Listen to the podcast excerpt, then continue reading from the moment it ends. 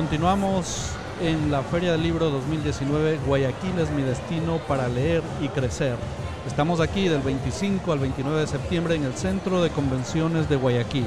La muy ilustre Municipalidad de Guayaquil, a través de la empresa pública de Municipal de Turismo, Promoción Cívica y Relaciones Internacionales de Guayaquil, nuevamente aquí presentes promocionando a escritores, autores, editoriales, invitados especiales y también aquellos que se dedican a la cultura en general, como es el caso que tenemos hoy con un fenómeno que es global, diría yo, que tiene que ver mucho con la cultura popular actual. Estamos hablando de fantasía, ciencia ficción, cine, cómics, ópera espacial. en fin, hay de todo, ¿no? Hay de todo, gran variedad de manifestaciones, ¿no? Empezó como una pequeña película nacida de una novela, luego fue un éxito, un fenómeno mundial allá por los años 70, 80, volvió a renacer en los 90 ya para entrar al año 2000 y todavía lo estamos viviendo. Estamos hablando de Star Wars. Tengo conmigo aquí a Eduardo Moreira, que es vicepresidente de la Orden 66.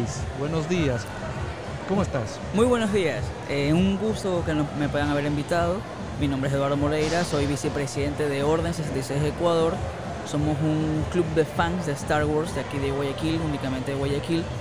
Eh, nosotros nos encargamos de difundir nuestro fanatismo de Star Wars, nuestra pasión por Star Wars, a través de exposiciones, eh, actividades con niños, actividades con adultos, charlas, conferencias, exposiciones Asimismo también poseemos trajes, trajes réplicas que sean idénticos al de las películas, cómics, videojuegos y hacemos actividades de labor social, como por ejemplo visitamos hospitales, fundaciones.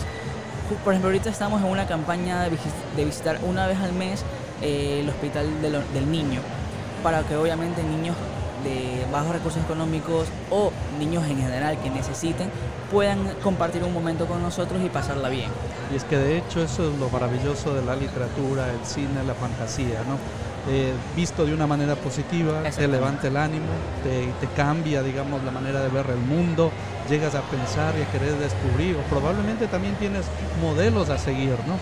Eh, me parece muy interesante el trabajo que me cuentas que están desarrollando como Orden 66. Yo creo que ustedes, en lo que recuerdo los últimos cinco años o más, no sé si tienen más años tu, organización, pero siempre los he visto presentes, sea en las ferias de libros, en, la, en el Comic Con, por ejemplo, también en el Budokan, ¿no? Exactamente, nuestro grupo tiene alrededor solo de tres años, es un grupo, digámosle, joven, sin embargo, eh, nos hemos ganado el respeto del público porque nos gusta compartir con el público.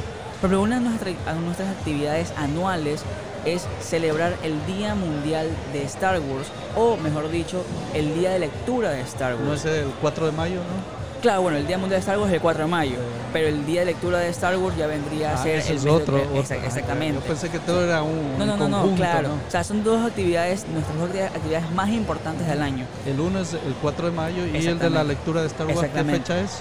No tiene una fecha exacta, se sabe celebrar todo el mes de octubre. Mm, Sin embargo, aquí en Guayaquil nosotros hemos, como tenemos el vínculo con la Feria Libre y todo lo demás, hemos decidido realizarla, aprovechar la oportunidad. exactamente, aprovechar la oportunidad y realizarla en la Feria del Libro, porque obviamente damos eh, ciertas actividades para niños enfocadas en un público infantil o en otras ocasiones también con un público un poco más adulto para poder conversar y todo lo demás. Yo tengo una curiosidad, para, digo, no sé, para ser miembro de la Orden 66 se puede aplicar, hay algún requisito, es abierto a todo el público o los que ya lo fundaron son y, y son los que serán. no, no, no, por nada. Nosotros, nuestra agrupación, nuestro lema era ser gentil con el público, tratar, porque obviamente somos fanáticos, es como cualquier otra persona que ingresa y ve la exposición. Cuando yo era pequeño me acuerdo que había ciertas exposiciones de otras cosas diferentes y yo acudía y me encantaba, yo me ponía a conversar. Entonces, esa es nuestra idea. Eh, ser amigables con el público. La comunicación. Exactamente. Por eso, este cuando hacemos eh, ciertas exposiciones de libros y de cómics, llega mucha gente y dice, wow, estos libros, ¿dónde, los puedo conseguir? Porque en realidad es un poquito complicado conseguirlos aquí en Ecuador. Le digo, mira, puedes comprarlo en tal librería o puedes pedirlo a tal página, etcétera. Y nos podemos a conversar, mira, sabes que yo opino esto, no, yo opino acá. A veces eh, concordamos con nuestra opinión, a veces no. Pero esa es la idea, o sea, como fanático, conversar con el público. Y de hecho es un, un tema muy, muy interesante porque a, a simple vista parece que yo remontándome a mi juventud de los años 20, de mi edad, ¿no? cuando tenía 20 más, era muy difícil encontrar un grupo, digo, a mí me gustaba dibujar, eh, no desarrollé mucho eso, ya luego me dediqué a estudiar, pero eh, muy poca oportunidad, yo recuerdo, estoy hablando 1987, 88, 89, inclusive conseguir un cómic era muy difícil, ¿no? Y no se diga de las películas, porque no teníamos la facilidad del DVD, ni el internet, ni nada de eso. Pero lo veíamos en el cine, ¿no? Y era toda una maravilla. Y entre compañeros de escuela, colegio comentábamos, pero en realidad no había estos grupos, ¿no? En los cuales uno puede encontrar con otra gente que fue, esté fuera de tu círculo de amistades, que tenga los mismos intereses, ¿no? Exactamente. Por ejemplo, a mí siempre me preguntan de por qué no me gusta el fútbol. Le digo, bueno, no es que no me guste, sino que sencillamente es un hobby que yo no comparto. Para mí un hobby es reunirme con mis amigos, leer cómics, leer los libros de Star Wars, conversar eh, con los videojuegos de Star Wars, etc. O sea, en Star Wars no solamente es la típica historia en la que existe la princesa que tiene que ser rescatada. Aparentemente hay alguien que, alguien que desconoce, detrás de eso. Exacto, alguien que desconoce lo ve así, pero en realidad la historia, el trasfondo tiene una gran variedad increíble de historias buenísimas, sociales, culturales, políticas. Por ejemplo, en el libro Velo de Sangre, es únicamente política. Si uno lo lee como Star Wars, ah, bacán, es Star Wars pero relacionado con, con temas políticos. Pero si uno le quitan los nombres raros correlacionados al, al tema de Star Wars, es un libro político, es un libro político de, de la Unión Soviética. Así. Son los temas como tal, pero ambientados en la fantasía y la ficción. exactamente. En realidad todo eso es maravilloso y yo veo que cada vez tenemos más acceso a este tipo de literatura, porque yo veo eh, a veces se piensa que es solo la película, pero detrás de todo esto, yo he tenido la oportunidad también de, de ver en librerías especializadas fuera del país que tienen stands, stands, y uno no termina de maravillarse cómo la producción de diversos autores y editoriales en relación, por ejemplo, solamente Star Wars, y por no decir otros temas también, hablando de, de, ciencia ficción, literatura de fantasía, como por ejemplo se viene desarrollando temas similares y todo lo que se ha desarrollado ya del universo, digamos así, del Señor de los Anillos y, y, similares. ¿no? Y ahora que yo, yo me maravillo porque digo, cada vez eso está más cerca. ¿Cómo no me hubiera gustado cuando yo estaba en el colegio tener acceso a todo esto? Yo, bueno, en el fondo todavía sigo siendo un fan de todo este tipo de, de, llamémosle, de creaciones de la fantasía, ficción, ¿no? Y me gustaba leer mucho ciencia ficción de diversos autores. Eh, a medida que uno pasa el tiempo va cambiando esto, pero le dejan huella a uno y uno siempre recuerda, ¿no? Eh, más que todo ahora me maravillo porque tenemos Netflix, tenemos YouTube, Internet, cada vez llegan más los productos acá, se puede encontrar y y es, y es algo que, que uno pues dice, ah, ya, hay posibilidades. Sobre todo con el internet, ya que por ejemplo aquí en Ecuador es un poco complicado conseguir ciertos tipos de material. El internet no puede encontrar gran variedad de diversas cosas. A casa, por ejemplo, el día de hoy o si no busca a alguien que viva en el extranjero y cuando regrese o que vaya de visita, oye, por favor, lo compré allá, tráemelo por acá, ¿no? Tráeme cualquier cosa.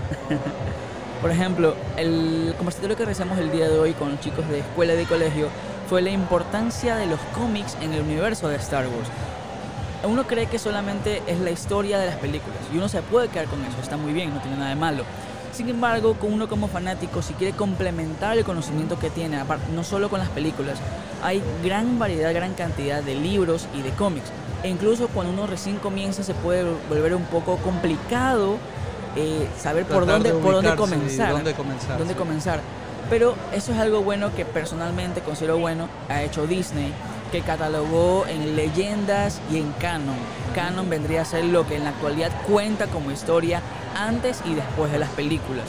Y en cambio lo que dice leyendas, tiene el, el subtítulo de leyendas, vendría a ser lo que se contó antes y después de las películas, pero en la actualidad ya no es una historia base, sino que está siendo modificado por Disney como tal y Lucasfilm para las nuevas películas, a todas las nuevas películas. Por ejemplo, algo... perdón que te interrumpa, desde tu punto de vista ha sido algo positivo que Disney ha adquirido los derechos. A mí me gusta mucho el universo expandido, que son los libros leyendas que le menciono. Estos libros me gustan, hay historias buenísimas. Por ejemplo, me encanta el tema del personaje que se llama Mara Jade.